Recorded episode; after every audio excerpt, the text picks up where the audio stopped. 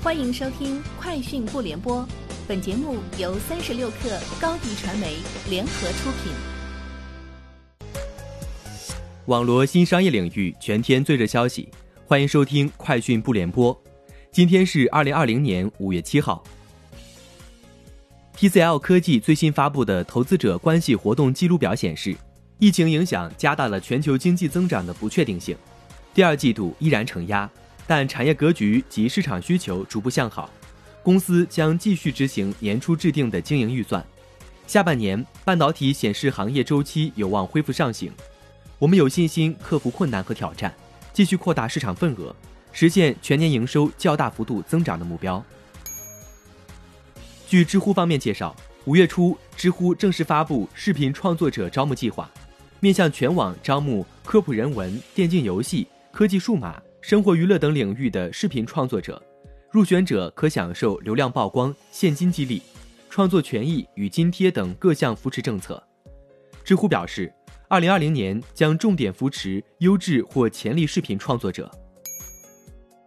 从上海银保监局获悉，六号该局关注到脱口秀演员王岳池指责中信银行泄露其个人账户交易信息一事，并正式介入调查。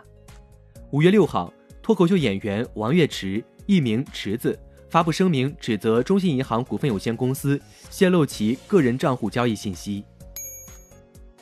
威梦集团宣布成立智慧餐饮公司，下设智慧餐厅、雅座收银、雅座会员、成本管家和商有外卖五大业务线，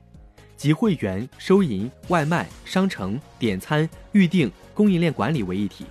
白玉被任命为威盟智慧餐饮总裁，向威盟集团董事会主席兼 CEO 孙涛勇汇报。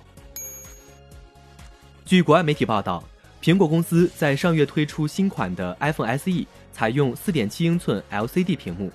目前由其之前主要的 LCD 屏幕供应商日本显示器公司 JDI 独家供应，但红海精密2016年收购的夏普，随后也会向苹果的新 iPhone SE 供应 LCD 屏幕。不过，在报道中，外媒并未提及夏普会在何时加入 iPhone SE 屏幕供应商的行列，因而还不清楚 JDI 独家供应还能持续多久。针对今日特斯拉上海工厂会因海外零部件缺货而停工的报道，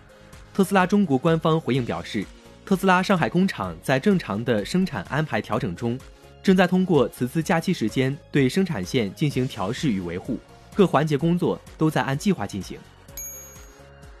据日本新闻六号报道，日本首相安倍晋三当天在和诺贝尔生理或医学奖得主山中伸弥教授连线直播时表示，